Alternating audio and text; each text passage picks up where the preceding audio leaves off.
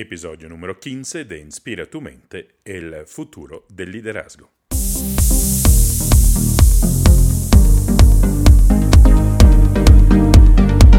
Hola, bienvenidos. Soy Aldo Civico, un estratega de liderazgo que trabaja con gerentes y hasta unas celebridades alrededor del mundo, ayudándolos a conectarse con su yo auténtico y a expresarlo en el mundo. Y este es también el objetivo de este podcast, Inspira tu mente. Ayudarte a desarrollar tu inteligencia emocional, tu inteligencia espiritual para que tú también puedas dejar una huella profunda en la humanidad. Y hoy exactamente el tema del cual te voy a hablar es quienes me ayudó a entender un poquito más cómo dejar una huella en la humanidad. Antes de entrar en el tema, te quiero invitar a, suscribirte a mi podcast en la plataforma eh, de tu preferencia, que sea Spotify, que sea Stitch, que sea iTunes, para enterarte de eh, cada nuevo episodio que sale cada viernes. Y eh, además te quiero dejar el número de mi WhatsApp si me quieres contactar hasta durante este episodio para comentar, hacer preguntas. El um, código es 57 para Colombia y el número es el 317 372 3638. 57 para uh, Colombia y después 317 372 3638. Bueno, y vamos a hablar del tema de hoy. Hoy le quiero contar de tres grandes maestros de vida que yo tuve. Eh, ¿Por qué este tema? ¿Por qué hoy? ¿Por qué en este momento? Em, yo en este momento me encuentro en Bogotá, estoy aquí en el cuarto de mi hotel, vine para mm, trabajar en un uh, taller juntos con uh, Joe Dispensa. Estoy muy emocionado de estar acá, de aprender de este grande, que es un grande maestro también de, de vida y seguramente en el uh, próximo, los próximos episodios le voy a contar qué ha aprendido y cómo ha sido la experiencia con Joe Dispensa. Y veniendo acá, viajando en el avión, eh, empecé a pensar a la muerte trágica que hubo al comienzo de esta uh, semana eh, de Kobe eh, Bryant, este balloncenista, grande, grande atleta eh, que murió trágicamente junto con la hija de Jana de 13 años y otras siete personas. pensaba mucho en él porque no soy un Uh, deportista, no soy un fanático necesariamente del deporte, eh, pero esta figura mm, me puso la atención sobre esta figura hace unos años Tony Robbins y después también había sabido eh, que parte de su infancia la había vivido en uh, Italia, por eso hablaba mucho bien italiano, como saben soy de origen italiano, entonces era alguien que tenía así en el, en el radar y miré algunas entrevistas mm, que hizo durante los últimos años, sobre todo desde cuando se retiró de, ejercer el deporte de manera eh, profesional. Era alguien que tenía solamente 41 años, uno, alguien que eh, aún se había ya logrado muchísimo en eh, su vida, al mismo tiempo era alguien que estaba al comienzo, se estaba despertando a múltiples maneras con la cual contribuir, con la cual dejar una huella. Em, pensé en la fragilidad de la vida, pero pensé también sobre todo a eh, estos maestros de vida, como el que se vuelven un ejemplo, se vuelven una motivación, se vuelven, se vuelven una inspiración para cada uno de nosotros. Y seguramente eso ha sido el caso de Kobe Bryant. Y pensando en él, me eh, fue espontáneo en pensar a, varios maestros de vida que, que eh, he tenido en mi vida y a las lecciones, a lo que aprendí gracias a ellos. Y hoy quería mm, así compartir con ustedes la experiencia que yo tuve con estas personas, una de las cuales se acaba de celebrar el centenario de su nacimiento, entonces estaba pensando mucho también eh, en ella, mm, en esta mujer en particular. Entonces voy a empezar a compartir con ustedes quién fue mi primer maestro de vida. Fue un maestro de vida particular porque no, tuvo, no tuve la fortuna, la bendición de conocerlo, conocerlo personalmente, y, mm, porque murió, murió antes de mi nacimiento. Me estoy refiriendo a mi abuelo por parte materna, el papá de mi mamá, em, que se llamaba Hubert Sauerwein. Era austríaco, como es austríaco claramente eh, mi mamá, y mm, fue una personaje cuya historia, inspiración, motivación fue muy importante en eh, mi vida. Eh, ¿Quién era Hubert Sauerwein? Hubert Sauerwein era un joven que trabajaba como conductor de trenes, era también miembro de, un sindicato, era alguien muy activo, las personas que lo han conocido eh, me lo describen siempre como una, como una persona muy generosa, eh, muy fogosa, eh, muy apasionada. Y cuando era joven y, estaba mm, trabajando, probablemente tenía como entre 25 y 27 años, pasó algo terrible en la historia de Europa. Como saben que eh, fue la llegada al poder de eh, Adolf Hitler, eh, fue la propagación del nazismo desde Alemania a otros rincones de Europa. Y mi abuelo entendió perfectamente el riesgo, el peligro que el nazismo y Hitler representaba para las libertades, para la democracia, para los valores profundos en los cuales él creía. Además eh, de ser un sindicalista, miembro de un sindicato y, dicen también miembro del Partido Socialista, aun si eso no es tan claro en la historia familiar, pero sí era también un católico eh, practicante. Entonces, este era como el mundo de referimiento de, de valores. Y Hitler, el nazismo, obviamente eh, representaba todo lo contrario eh, de, esos valores. Y entonces mi eh, abuelo sintió que no se podía quedar con las manos en las manos, no podía quedarse pasivo, que tenía con su vida dar una respuesta a estos acontecimientos, tenía que dar una respuesta a lo que estaba pasando en Europa. Y así, con un grupo mucho más jóvenes, de, gente, aún siguiendo trabajando como conductor, eh, se fue para un pueblo en una valle grande, profunda, eh, estratégica eh, del Tirolo, en Austria, para combatir, para hacer, organizar la resistencia armada contra las tropas de Hitler, las SS. Y usted pueden imaginar el riesgo que esto representó. Fue claramente una vida clandestina la que él condujo, eh, dividiéndose entre eh, su trabajo que apoyaba económicamente la familia y organizar esta resistencia eh, armada. Y esto llevó muchos peligros, llevó muchos peligros a su vida y a la vida de su familia. mi familia tuvo que, la familia de mi abuelo, entonces mi mamá, su hermano, eh, mi abuela tuvieron que esconderse eh, porque eh, mi abuelo estaba amenazado de muerte, pero lo estaba también toda su familia y las tropas de Hitler lo estaban buscando de manera muy activa y durante un tiempo vivieron escondidos en la casa de un cura en un pequeño pueblo en las cercanías, en este valle mismo, en las cercanías de Innsbruck. Em, y fue muy eh, activo mi abuelo y también muy exitoso, porque finalmente logró liberar este valle y a consignarlos a las tropas de Estados Unidos americanas cuando llegaron a liberar Europa de esta presencia eh, horrible y, negra y nefasta del nazismo.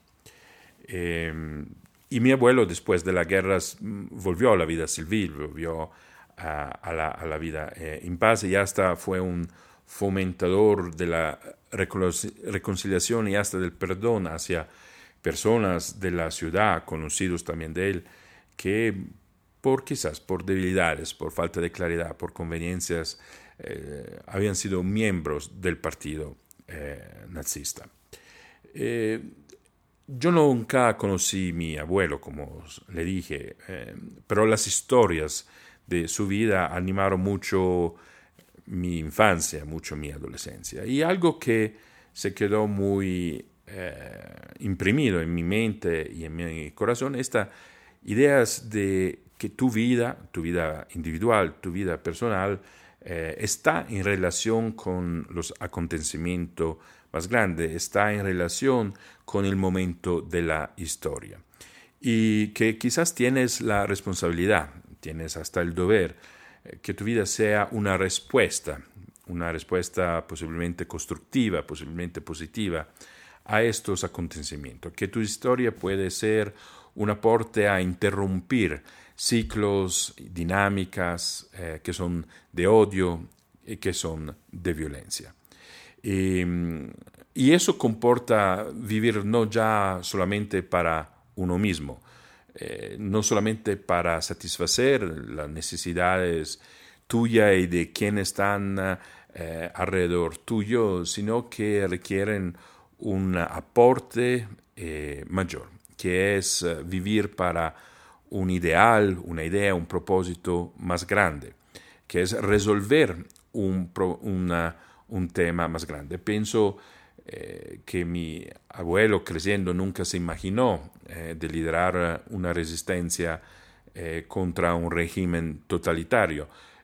la generosidad, el coraje, algunos valores que él tenía y predisposiciones también de personalidad y de carácter lo llevaron a después enfocarse y, a dar su importante aporte a, a lo que ha sido en Europa la resistencia contra, contra Hitler y que fue, gracias a Dios, exitosa. Pero esa es la idea de que puedo yo generar en el mundo a través de mí que sea más grande de mí mismo.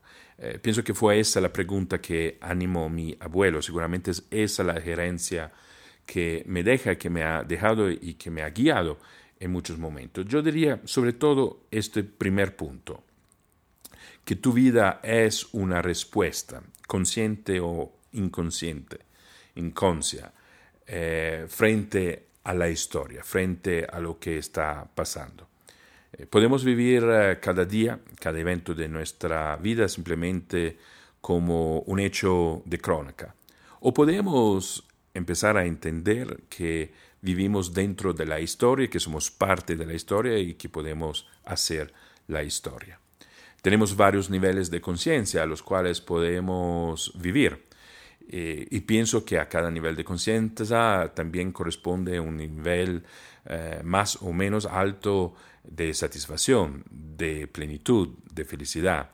Eh, podemos ir, por ejemplo, a trabajar y simplemente a contentarnos, mirar el reloj esperando que lleguen pronto las 5 de la tarde para dejar la, oficina, la fábrica, el lugar de trabajo y volver a la casa. Podemos sentir que estamos haciendo el eh, trabajo eh, para ayudar a, nuestra familia. Eh, podemos ir más allá aún y sentir que lo estamos haciendo, el trabajo que estamos haciendo o cualquier actividad que estamos haciendo, porque estamos desarrollando e implementando una ah, habilidad, una capacidad que queremos, con la cual queremos donar y contribuir ah, a una actividad, a una causa. O podemos también eh, eh, ver que estamos construyendo algo más grande, algo que nos transcende a través de de nuestra vida, de nuestras actividades, de nuestros comportamientos. Son niveles de conciencia distintos con los cuales nos podemos levantar la mañana y emprender el día. Entonces pienso que la lección de este gran maestro de vida que ha sido para mi abuelo es eh, cuál es tu relación con eh, el momento eh, de la historia que el mundo está viviendo hoy. Pienso que eso es fundamental, porque es una condición, es una actitud que después nos leía también a, una pregunta con respecto al propósito. Esa es la grande enseñanza, el gran enseñamiento, la gran enseñanza que me dejó eh, mi abuelo, Eric Sauerwein, por el cual estoy eh, profundamente agradecido y, que seguramente de alguna manera yo sí siento que hace parte de mi ADN de quién soy, por qué vivo y cómo eh, vivo. Seguramente Eh, cuando después en mi juventud decidí dejar mi pequeña ciudad tranquila en las Alpes de norte Italia para unirme al movimiento social antimafia en Sicilia y trabajar allá eh, luchar contra la violencia, la corrupción de un sistema político, económico, mafioso de la Cosa Nostra, la mafia, seguramente el ejemplo de mi abuelo fue eh, parte, hizo parte, digamos, de, de, de, de quién soy, de cómo pienso y de cómo me relaciono con el mundo. Entonces, el primer enseñamiento es eso. ¿Cuál es la relación? Podemos, o sea, nuestra vida es también una respuesta a la historia, a los acontecimientos. Y lo podemos hacer de manera consciente y decidir de vivir la historia como un aporte, nuestra historia personal como un aporte positivo, constructivo a lo que la humanidad está necesitando en el momento. La segunda persona, una mujer, es mi segunda grande maestra de vida. Eh, se llama Chiara Lubick. Es una mujer que nació también en mi ciudad natal, nativa de Italia, Trento. Mm, nació el 22 de enero del 1920. hace pocos días se celebró el centenario. Y es una mejor, mm, mujer que creo que, nació eh, entre las dos guerras, grandes guerras mundiales en Europa y que se volvió joven eh, justo cuando explotó la Segunda ah, Guerra Mundial, que además golpeó de manera muy fuerte eh, mi ciudad natal. Trento fue bombardada varias veces, mm, trayendo destrucción, trayendo eh, muerte, trayendo terror y horror. Em, en aquella época también mi papá era, era, era niño, tenía alrededor de 12 eh, años cuando estas cosas mm, pasaban y él me cuenta, eh, se recuerda muy bien de los bombardamientos de Trento. Y Chiara Lubick vivía en ese entonces y tenía sus planes de vida. Quería, por ejemplo, estudiar filosofía en la, Universidad de Venecia, pero eso era una cierta distancia en esta época eh, y no se podía cubrir esta distancia por el peligro eh, que la guerra.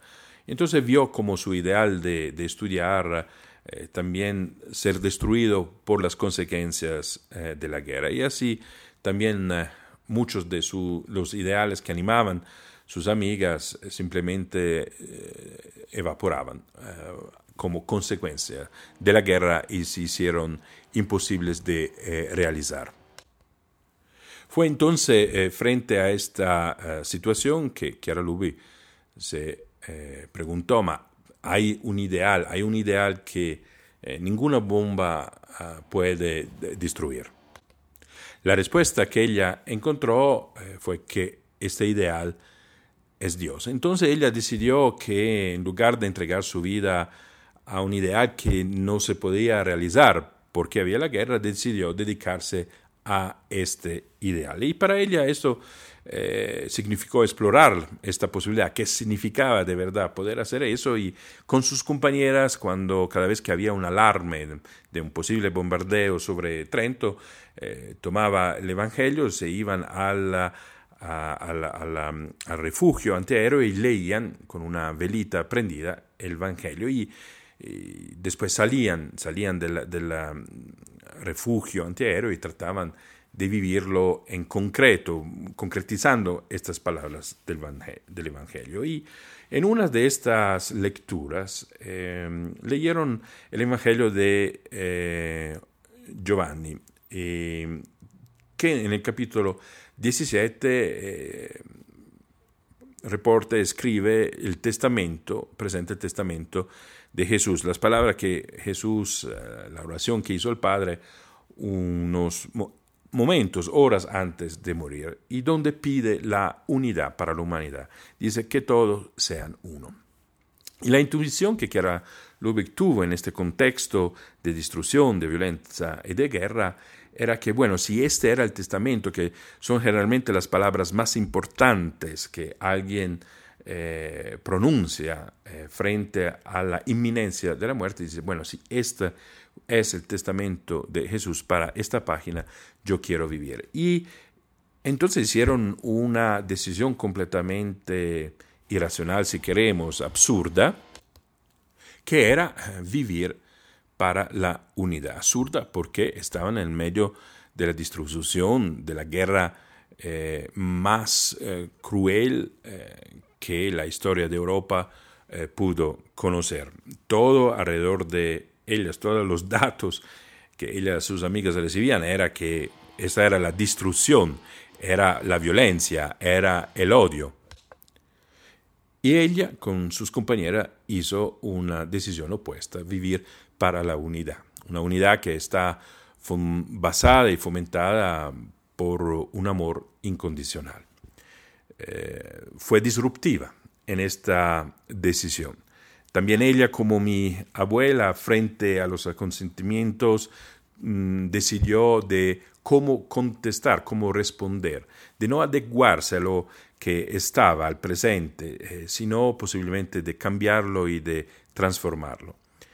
Eh, yo tuve la oportunidad de conocer esta historia cuando estaba niño, eh, cuando tenía 10 ah, años y unos años después, mm, cuando tenía 20 años, pude conocer, entrevistar a Chiara Lubick y de allá empezó también una relación profunda, personal, que duró varios años, 20 eh, años eh, más o menos, y hasta unos dos meses antes de la muerte. Y pudimos, pude tener la oportunidad de colaborarle y de trabajar con ella y de ver una mujer que empezó esta vida eh, cuando tenía 23, 24 años y que fue coherente con esta decisión hasta su muerte. De hecho, se desarrolló alrededor de ella un, gran movimiento que vive por este sueño de la unidad y que hoy ve involucrados también personas de todas las culturas, las razas, las religiones, los credos eh, en todo el mundo. Pero para mí, la enseñanza más grande que me deja esta grande maestra de vida, que fue para mí y para muchos Chiara Lubig, una líder espiritual y de vida, fue que la plenitud, la felicidad, eh, el sentido de la vida eh, llega con elegir una idea, un ideal, una gran idea para la cual vivir, un propósito superior, como me gusta muchas veces pensarlo y presentarlo también en este podcast. Eso no significa hacer solamente una cosa, eh, eso significa quizás lograr muchas cosas en la vida, hacer también muchas actividades, tener varios roles, tener varias responsabilidades en la vida personal, en la vida profesional de uno, pero todas organizadas, toda vivida, todas que asumen significado eh, profundo y participan a la plenitud de la vida porque están organizadas alrededor de una grande idea, como un marco eh, a través del cual alguien mira a la vida, orienta sus comportamientos. Eh, es algo que desarrolla hasta tus habilidades, es algo que determina tus prioridades, tus valores, tus criterios de decisiones. Termina también definiendo quién eres y sobre todo para qué vives. Entonces, ese fue el gran segundo enseñamiento que yo tomé de Chiara Lubick. Eh, este, que vale la pena eh, vivir para un ideal, para una grande idea.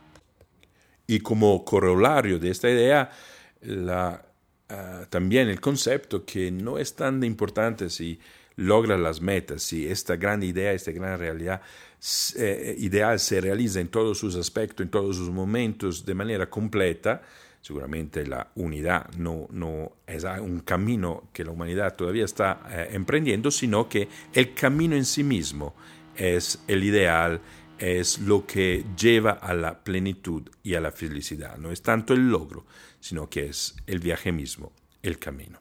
Esa es la gran enseñanza de esta segunda grande maestra de vida que yo he tenido, Chiara Lubi. Y el tercer grande maestro eh, es el actual alcalde antimafia de eh, Palermo, un gran impulsor de los derechos civiles, eh, Orlando.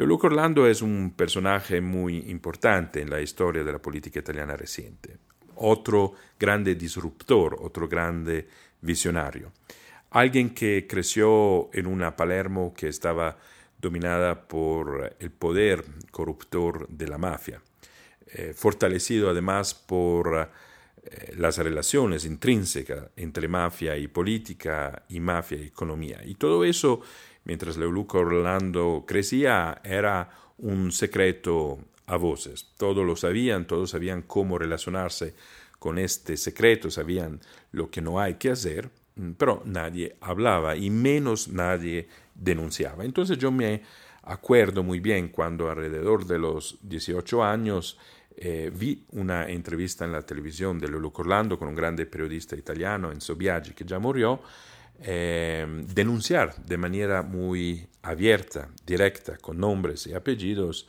a eh, los grandes sponsors, los grandes sostenidores, los grandes aliados del poder mafioso en Italia. Y esto me sorprendió mucho, me sorprendió porque no era un tema común, me sorprendió porque lo hacía alguien eh, del sur de Italia y sobre todo me sorprendió porque era un político en hacerlo, en particular el alcalde de Palermo, que en el imaginario colectivo en Italia siempre había sido un embajador, un representante del poder mafioso, sino él mismo, como había pasado en la historia, un uh, boss mafioso. Y me fascinó mucho este mm, personaje, no solamente fascinó a mí, fascinó a millones de italianos y se volvió en un fenómeno muy grande, casi que un fenómeno de celebridad, porque cada vez que iba a dar una conferencia en un teatro, en una grande sala, eh, había colas y colas y gente que se quedaba afuera porque eh, las salas se llenaban. Y, y, así, en una de estas oportunidades, cuando él vino en mi ciudad, en Trento, en el norte de Italia, eh, yo me lo fui a escucharlo y al final de escucharlo lo invité a hacer una entrevista con la radio regional donde yo trabajaba. Y fue tal la fascinación que yo tuve y la intuición que hubiera podido aprender muchísimo de él, que le pregunté si yo podía trabajar con él. Y él asintió y yo dejé mm, todo lo que tenía en este momento, eh, mi familia de origen, los estudios que estaba haciendo en una universidad de Trento, el trabajo como periodista, eh, para mudarme a Palermo y eh, empezar esta nueva, nueva vida con él, trabajando con él eh, hombro a hombro mm, durante eh, cinco años y en una época muy difícil porque fue, coincidió con uh, los tiempos también cuando eh, la mafia eh, italiana atacó a estos grandes eh, héroes de la lucha contra la mafia, martirizándolos. Eh, fue la época de los carros bombas contra el fiscal Paolo Borsellino y su escolta, Giovanni Falcone y su escolta. Y también Lolo Orlando estaba absolutamente súper amenazado en gran peligro de vida.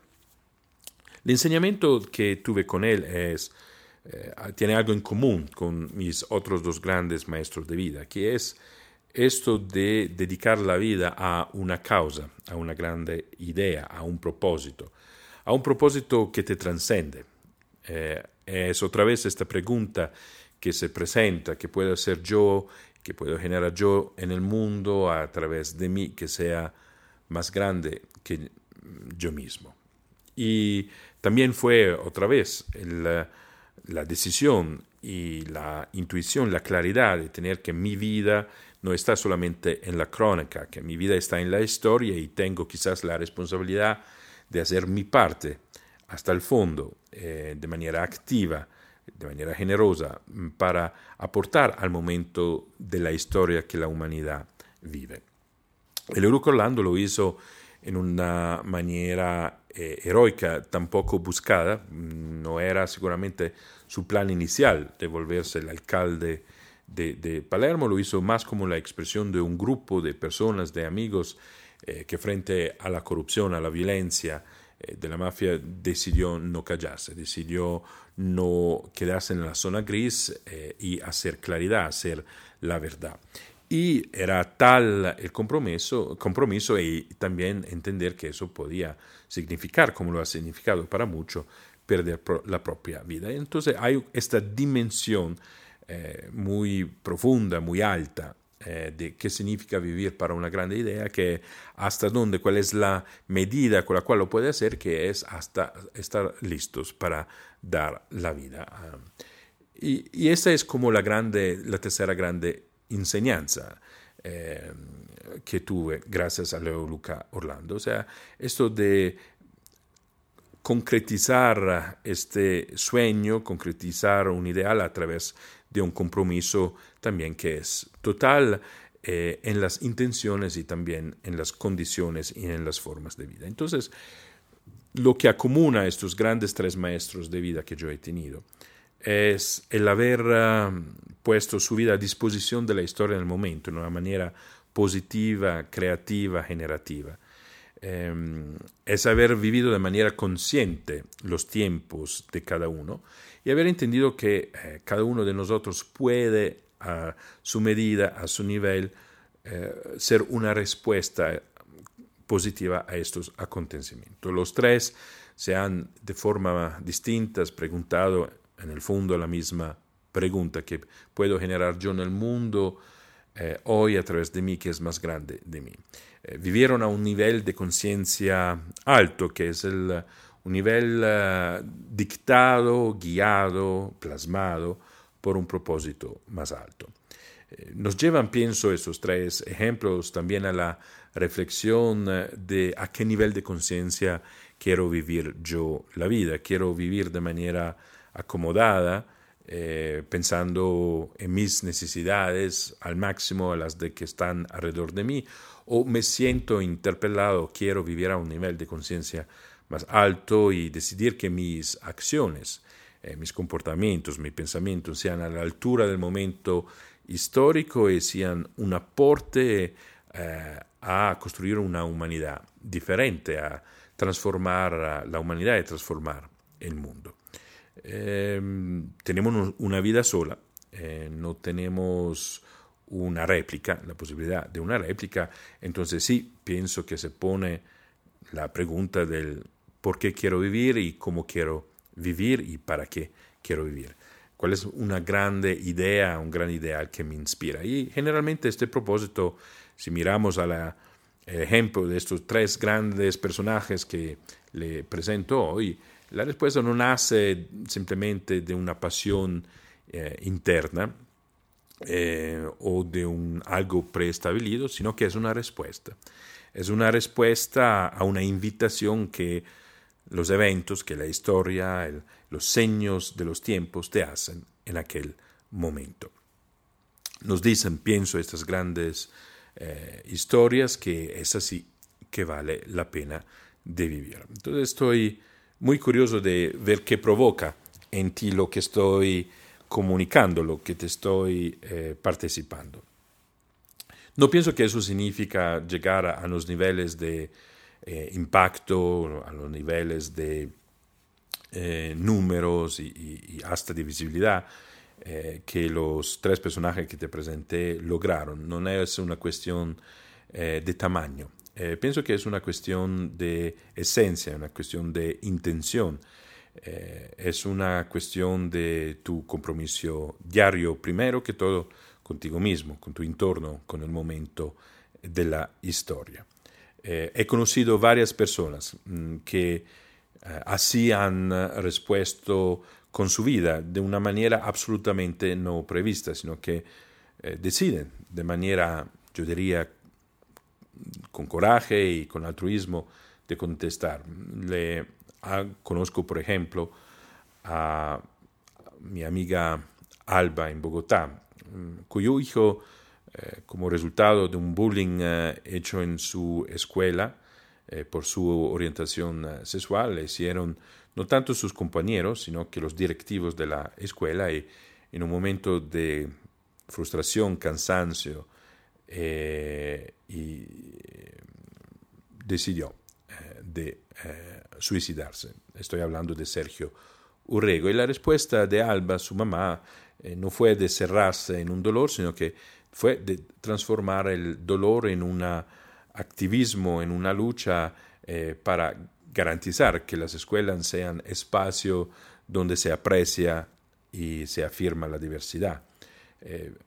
Alba encontró su propósito más alto, eh, encontró su ideal, eh, transformando un dolor increíble, eh, horrible, y que ninguna mamá, ningún papá debería vivir, sobre todo como consecuencia de una actitud de unos directivos de la escuela. Estoy seguro que también tú conoces muchos de estos ejemplos y tú mismos seguramente lo estás haciendo en alguna manera o lo estás intuyendo de cómo hacerlo. Entonces, hoy mm, te quiero dejar con esta pregunta eh, muy sencilla. Eh, ¿Qué quieres generar en el mundo a través de ti que sea más grande de ti misma? Eh, te invito a compartir, si quieres, esta idea a, mi WhatsApp para que lo podamos hablar.